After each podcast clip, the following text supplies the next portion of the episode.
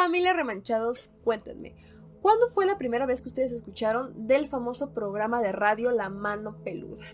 Yo les cuento mi historia. Me acuerdo perfectamente que eh, yo estaba chiquita, tenía como unos 8 años. Me parece que veníamos saliendo de algún tipo de reunión familiar. Creo que fueron los 15 años de alguien o fue la boda de alguien, no recuerdo. Pero eh, sí tengo la memoria de ir en el carro de alguien con mi mamá y con una de mis madrinas, con unas bolsas, no sé por qué. Y entonces eh, la persona que nos estaba llevando, o sea, el chofer, no, no sé quién es, la verdad, no sé si lo contrataron ese día o, de dónde es, la verdad, no tengo la menor idea. Pero recuerdo perfectamente cómo prende la radio, o sea, nos arrancamos, ya eran como las 12, 11 de la noche que veníamos saliendo de este evento, nos arrancamos y entonces prendió la radio y era la mano peluda. Y entonces mi mamá le dijo algo como, no, quítalo porque se va a espantar la niña. Y yo como, no, no, mamá, déjale, déjale, por favor, ¿qué le dices? No, no, no. Y entonces yo les pregunté, ¿qué, qué es la mano peluda? Porque de hecho hasta el nombre es bastante interesante.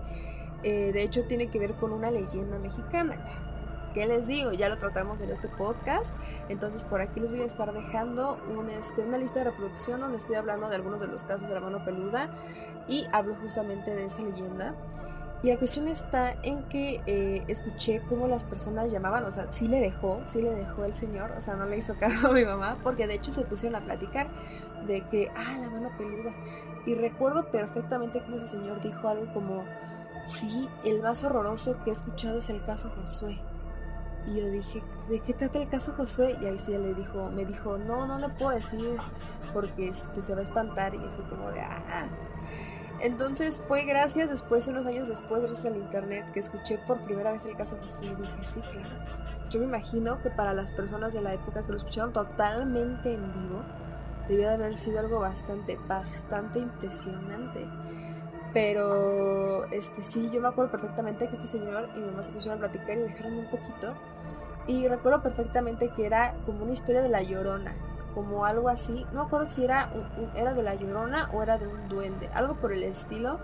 Pero sí recuerdo más o menos que fue como que dije, wow, ¿qué es eso? Yo eh, me enamoré de ese programa tan rápido. Eh, les digo, ya cuando eh, tuve en primera computadora y demás, como que ya empecé a poner los programas. Entonces ustedes cuéntenme, ¿cuándo era que ustedes escuchaban la mano peluda? ¿Qué les transmitía? ¿Qué les daba mis horrores? Solamente también paso a recordarles que ya tengo varios casos de la mano peluda aquí en el canal de YouTube para que vayan a checarlos. Y de hecho también ya se vienen varios casos de otros programas que no son necesariamente la mano peluda. Les agradezco muchísimo, muchísimo a todos los que me recomiendan temas, casos, porque ya se viene uno de los casos más impactantes que no es de la mano peluda, pero que es un programa de radio bastante popular, si no mal me equivoco, en Aguascalientes, aquí México. Si tú sabes el nombre de este programa, déjalo en los comentarios de este video y te voy a estar dando corazoncito y te voy a comentar si sí, es ese.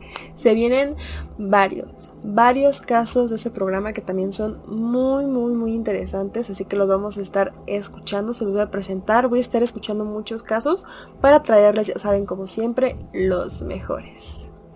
Ahora sí, mis horrores. Sin más que decir, vámonos con uno de los casos más aterradores de la mano peluda. Yo he de decirles que este caso no lo había escuchado bien hasta este momento.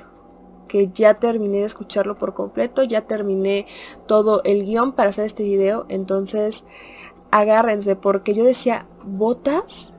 Pero, híjole, ¿qué botas? Así que sin más que decir mis horrores, comenzamos.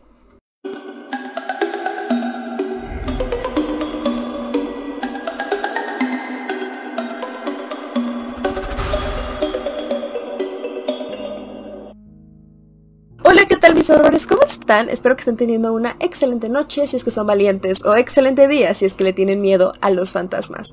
Yo soy Marley Merriega y esta noche mis horrores les traigo uno de los casos más impactantes del programa de radio La Mano Peluda.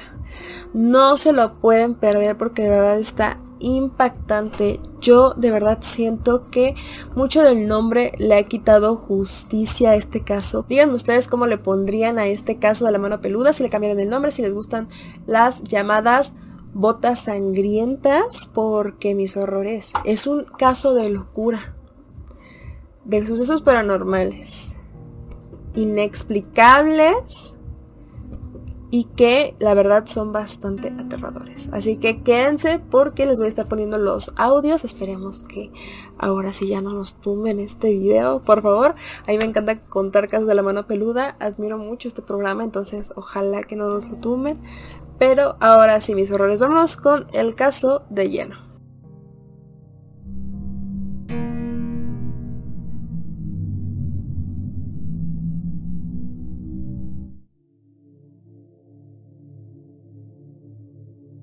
Toda esta historia se desarrolla en el área metropolitana de México, específicamente en el área de Tepozotlán, o eso es al menos lo que dice la persona que llamó a la cabina de la mano peluda. Todo indica que este hombre es de origen asiático, de hecho ustedes van a poder aparecer en la llamada como tiene un acento bastante característico. La cuestión está en que él 15 años antes de llamar a la mano peluda, conoció aquí en México, específicamente en la Facultad de Medicina de la UNAM, a una muchacha llamada Jacqueline, con la que después se casaría. Él dice que eran un matrimonio completamente normal. De hecho, cuando se casaron, el papá de esta Jacqueline le regaló a ambos un terreno en Tepozotlán en donde ellos construyeron desde cero su casa. Esto es bastante importante, incluso este hombre da detalles diciendo que la casa tiene como unos adornos mexicanos como los grandes arcos, pero también tiene tintes asiáticos. Sin embargo, todos los fenómenos paranormales se desataron cuando dieron una fiesta en su casa. Hicimos una fiestecita para recibir amigos y festejar la terminación de la casa. Desde ese momento fue una pesadilla para ambos. Tuvimos una fiesta, tomamos mucho alcohol, mucha comida. Y en la noche cuando toda la gente se había ido, eh, pues escuchamos ruidos raros, ruidos diferentes, ruidos que no se escuchaban normales en la casa. Esto preocupó gran parte de mi señora porque pues ella es muy católica, ella es, yo soy, este, yo soy de la religión de ella, no quiero meterme en problemas de cuáles. Y este, y preocupó mucho y ella rezaba mucho por esos ruidos cierto día. Como pueden escuchar, la pareja es un open house o también se le conoce en México como una inauguración de la casa, que es cuando pues terminas de construir tu casa o la compras y entonces invitas a familia, amigos y demás. Ellos estaban bastante contentos hasta que escuchan unos ruidos bastante extraños. Ellos no pudieron identificar de dónde venían estos ruidos a pesar de que buscaron por la casa y entonces su mujer se puso a rezar ya que es una mujer bastante religiosa. De hecho, uno de los puntos más importantes de esta historia sucede al día siguiente, cuando él tiene que ir a trabajar y su esposa se queda completamente sola en esa casa. Mi esposa, para no hacer la historia tan larga, yo fui a trabajar, yo trabajaba al otro lado de la ciudad y mi esposa se quedó en la casa. Pero ella me cuenta, o me contó, que junto a una puerta que daba al sótano de la casa, encontró unas botas muy grandes como de minero. Yo solía utilizar esas botas de minero, pues puesto que estaba metido yo en excavaciones y todo tipo de cochinadas de obra. Eh, mm, cuando llegué, llego yo a la casa y encuentro, encuentro a mi esposa muy enojada porque las botas pues estaban muy sucias y junto a la puerta habían dejado como un chorro de agua, como si estuvieran ellas mojadas. Yo les decía a ella que no eran mis botas, que probablemente eran de un empleado mío que se llamaba Salomón, que quizá las haya de, había dejado, pero yo no reconocía botas porque las botas de Salomón eran las que yo compraba de la empresa y eran diferentes, ¿no? Eran sumamente diferentes. Las botas las sacó mi esposa y las tiró en un cesto de basura. No eran mías ni eran de nadie. Como ustedes pueden haber escuchado, esta es la primera aparición de esas botas. Su mujer las encuentra cerca del ático, piensa que son de él, y al descubrir que no son de él ni de su trabajador, esta mujer decide tirar las botas. Sin embargo, eso no sería suficiente para deshacerse de los fenómenos paranormales que iban a aumentar constantemente. La pareja seguía escuchando de repente ruidos extraños y aunque este hombre ya se había acostumbrado a esos ruidos y como que no les daba tanta importancia, Jacqueline, su mujer, seguía rezando todas las noches, pues ella sí se sentía bastante afectada por eso que estaba ocurriendo en su casa. Una de las peores noches y bastante paranormales de esta pareja fue una vez en que ellos fueron a un bautizo de uno de los sobrinos de este hombre. Debido a que él tenía un dolor de espalda y estaba tomando medicamento, él no pudo tomar e incluso menciona que no pudo festejar como lo hace normalmente en Asia. Sin embargo, Jacqueline sí tomó y sí estaba bastante mareada cuando regresaron a casa y les iba a ocurrir una de las cosas más aterradoras que cualquiera podría imaginar. Yo mi esposa no lo regresó. Mi esposa regresó un poco mareada y nos dormimos, nos acostamos en la litera, digo, perdón, en la casa, en la recámara principal. Hay una escalera en mi casa que, que, es toda de madera, de china, cuando uno sube. Entonces ya estábamos dormidos y yo claramente me despertaron los rechinidos de la escalera, de la dicha escalera. Esos rechinidos me pusieron muy nervioso y yo días antes por los ruidos había comprado una pistola a la, por la policía bancaria corrupta. Había conseguido la pistola robada. Cuando escuché, dejé de escuchar los rechinidos de la escalera, escuché un fuerte toquido en la puerta de la. Pero tocaba la puerta como si quisiesen tirarla. Tenía, no sé, una fuerza, una gran fuerza la persona que había, se había metido. Mi esposa como pueden escuchar, este hombre consiguió un arma para poder defenderse por cualquier cosa, cualquier intruso que entrara a su casa. Es así como esa noche que ellos regresan del bautizo y se acuestan en su cama, escuchan como si alguien estuviera subiendo las escaleras, cuestión que los aterró bastante. Lo peor de todo fue cuando escucharon que alguien estaba tocando la puerta de su habitación como si quisiera tumbarla. Evidentemente, este hombre no iba a dejar pasar esto por alto y es así como tomó el que tenía cerca de él, salió de la habitación y entonces vio como una persona, como un hombre, estaba bajando las escaleras de su casa a toda velocidad. Este hombre no se tentó el corazón y detonó el que tenía en la mano en tres ocasiones. En cuanto detonó esta arma, vio como esta persona, ente o lo que sea, dio diferentes vueltas por ella como si se hubiera tropezado, como si le hubiera dado como un, cuerpo cayendo por las mismas. Pero cuando bajó a las escaleras, ya no había nada. Empezó abruptamente y yo tomé la pistola, abrí la puerta, ella me jalaba para que no, no abriera la puerta. Perdón, es que me da mucho terror cada vez que lo platico. Quería abrir la puerta me dejó, total, me desafé, abrí la puerta y vi claramente cómo la persona iba bajando las escaleras corriendo. Y yo le disparé. Al tercer impacto de la bala, cayó la persona y rodó por las escaleras. Entonces volteé y grité a mi esposa, habla policía, habla policía. Le grité fuertemente. Ay, disculpe, don Rubén. Eh, eh, entonces cuando volteé de nuevo, prendí la luz del pasillo, prendí la luz de escalera, bajé y no, no estaba persona, no había nadie. Había unas botas las mismas que mi esposa había tirado hace dos o tres meses atrás, pero las botas tenían sangre. Eso puso muy nervioso mi esposa y un padre.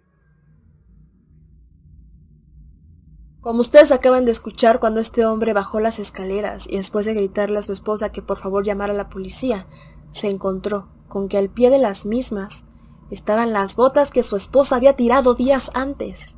Estaban las botas, pero esta vez estaban en un estado diferente. Esta vez estaban llenas de sangre. La pareja, bastante asustada por lo que acababa de suceder, decidió buscar ayuda en la religión.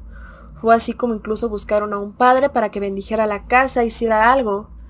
Y dice en algunas palabras este hombre que la esposa, Jacqueline, terminó quemando las botas, es decir, ya no había forma en que las mismas regresaran. Aún así, los fenómenos paranormales no se detuvieron. Y es aquí cuando viene la peor de las partes. Su esposa Jacqueline quedó embarazada.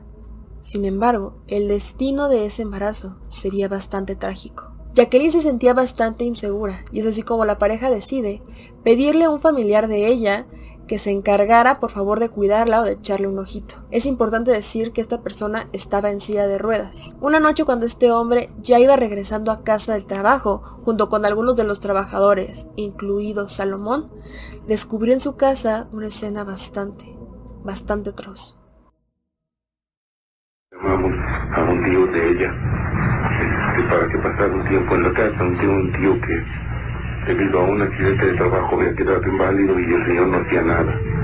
Entonces por eso, pues para que la acompañara durante los días de embarazo y todo, como yo trabajaba muy lejos. Llegó el tío y las cosas fueron muy normales durante unos meses, unos dos o tres meses. Cierto día llego yo con Salomón y con otro empleado, que es mi gente de confianza de la obra. Y entro a la casa estaba apagada, todo, todas las luces apagadas excepto la de una sala de, televisión que teníamos en esa, casa. Llego a la sala de televisión y encuentro a mi tío, al tío de mi esposa fuera de la silla muerto, pero no me explicaba por qué y empecé como loco a buscar a mi esposa. Y ella estaba en... Ella estaba en el comedor, en una esquina, en cuclillas llorando, llorando a ratos. Y tenía una gran mancha de sangre, estaba sentada en una gran mancha de sangre. Como ustedes pudieron haber escuchado, en cuanto este hombre encontró al tío de Jacqueline, totalmente sin vida, y a su esposa, en cunclillas, llorando y en un charco de sangre, temió lo peor. Es así como él decidió llamar a las autoridades y de hecho llevó a su esposa a un hospital donde desgraciadamente le dijeron que había perdido al bebé. A pesar de toda la atención psicológica que ha recibido Jacqueline, desgraciadamente ella no ha podido recuperarse del mismo. De hecho, Jacqueline fue internada en un hospital psiquiátrico de donde no ha salido, según revela este hombre. Lo más triste de todo es que Jacqueline aún no se recupera después de tantos años. Incluso este hombre dice que ella no lo reconoce en lo absoluto. Y también menciona que probablemente si él hubiera llegado con todos esos trabajadores a la misma hora que fueron testigos de este suceso, probablemente él habría sido acusado de ambos crímenes. Habían asesinado o algo, pero que estaba viva, llamé a la policía, llegaron los del Estado de México, llegaron, se llevaron a mi esposa a la ambulancia, mi esposa lo único que había pasado era que había perdido el bebé, mi, el tío de mi esposa había muerto por un, por un ataque cardíaco. Entonces mi esposa la mantuvieron en terapia intensiva no respondía, llevaba tres semanas en terapia intensiva y de repente empezó a presentar mejoría. Ahora pasó el tiempo, mi esposa nunca se recuperó, no sé qué sucedió, yo la he llevado con psiquiatras y gente de que hace esa hipnosis y ella de repente está muy lúcida, está muy tranquila, no lúcida porque realmente no me recuerda, está muy tranquila y cada vez que la hipnotizaban y le hacían recordar, se ponía como histérica y me decía que, que, me cuidara, que, ahí estaba y que nos iba a hacer daño, pero no sabía yo qué, ni, ni cómo, ni quién. Y, tuve problemas si no hubiera ido yo con mi amigo Salmón, con mi gente de confianza. Quizá yo estaría yo en la cárcel por, porque me hubiese acusado la policía mexicana de verlo de haber asesinado al tío de mi esposa y haber golpeado a mi esposa por, pues no sé por qué motivo. Ahora mi, mi esposa está en un hospital psiquiátrico en Guadalajara. Yo la voy a ver cada mes, ella no me reconoce, ella cree que soy un amigo, que ella se formó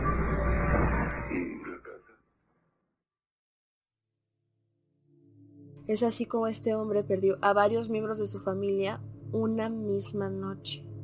Él no ha podido vender la casa a pesar de que ha querido hacerlo. Y para finalizar esta historia, una de las cosas más aterradoras que menciona es que cuando él regresa del hospital, esa primera noche en la que su esposa está ahí internada, se encuentra que en su casa, ahí, junto al sótano, están esas botas. Esas botas llenas de sangre. La casa no la he podido vender. cuando, el día siguiente, cuando todo pasó, cuando yo ya estaba agotado de hospital, policía, regresé a la casa.